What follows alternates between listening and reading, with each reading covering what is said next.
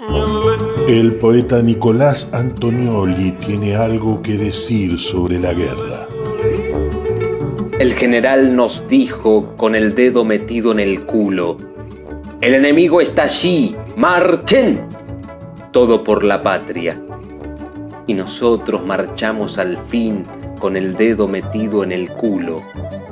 Hallamos a la patria con el dedo metido en el culo la alcahueta nos dijo con el dedo metido en el culo, salvadme o morir por mí, con el dedo metido en el culo.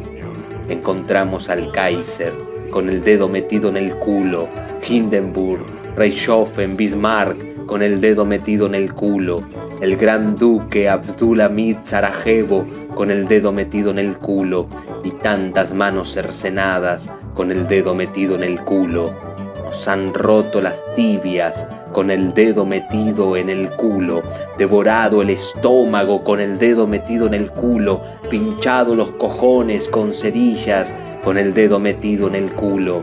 Y después, sin estruendo, reventamos con el dedo metido en el culo, rogada ahora y siempre por nosotros con el dedo metido en el culo. Epitafio para un monumento a los muertos en la guerra. Benjamin Pérez.